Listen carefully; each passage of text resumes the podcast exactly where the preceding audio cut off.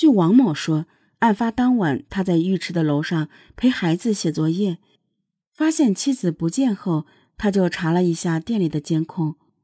可是，一向木讷的王某是如何想到要用手机把监控拍摄下来呢？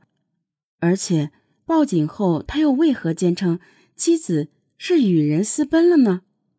那天晚上究竟发生了什么？李丽死亡背后暗藏着？什么玄机？在调查中，民警发现，死者李丽平时最常做的事，就是抱着手机玩游戏，或是加入各种微信和企鹅群与网友聊天。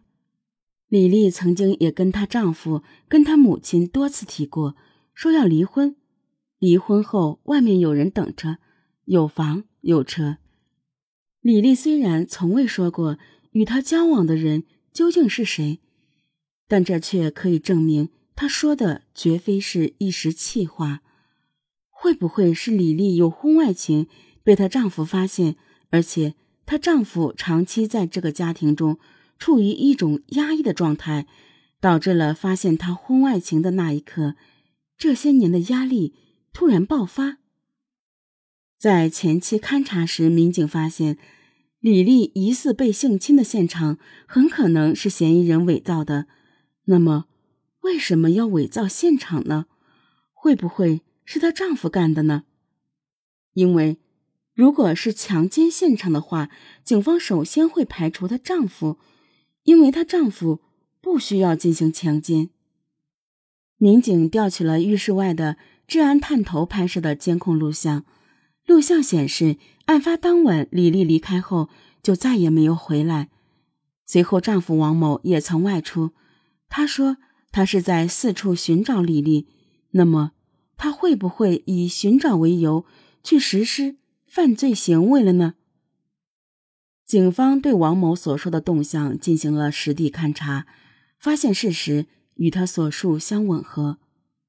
民警在仔细查看监控录像时，发现李丽在横过手机时，屏幕自动翻转了过来，应该是收到了一条短信或者信息。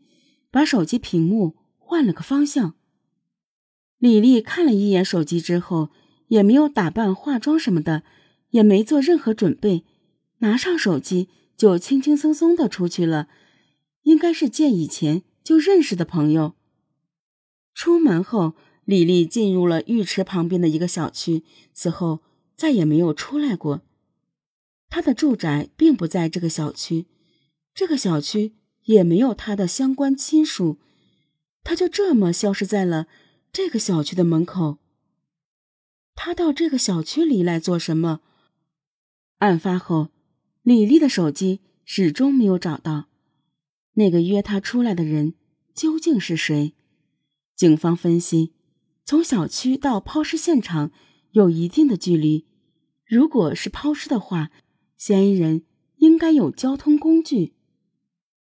民警注意到，就在李丽进入小区二十分钟后，有一辆轿车开了出来。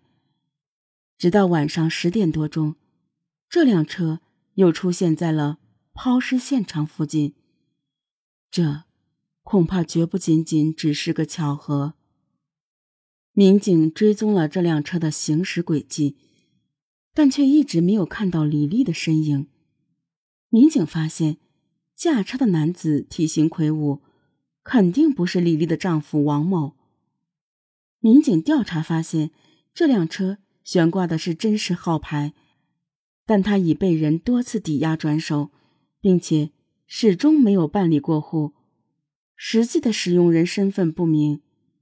经过反复观看监控录像，民警们注意到一个奇怪的细节：这名司机始终。只露着半张脸。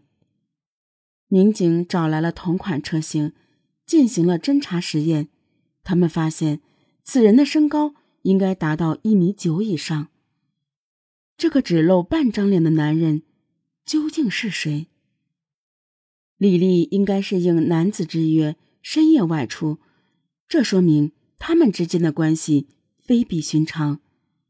民警对李丽关系密切的男性好友。进行了调查，却发现他们的身高体态都与该嫌疑男子反差很大。民警曾经怀疑嫌疑人是那个小区的居民，但是通过查看监控录像，警方发现那辆车是在李丽出门前的三分钟驶入小区的，而且他离开后就再也没有在附近出现过。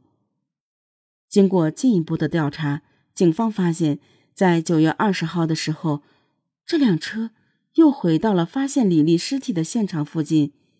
这名男子下车之后徘徊了一阵儿，民警分析，他可能是在查看李丽的尸体是否已经被人发现。从画面上看，这名男子体态魁梧，身材较高，与民警之前的判断完全相符。尽管这次监控探头拍到了他的面部特征，可是警方又该如何查实他的身份呢？警方通过对该车辆的保险信息进行查询，发现上保险的是一位姓张的女士。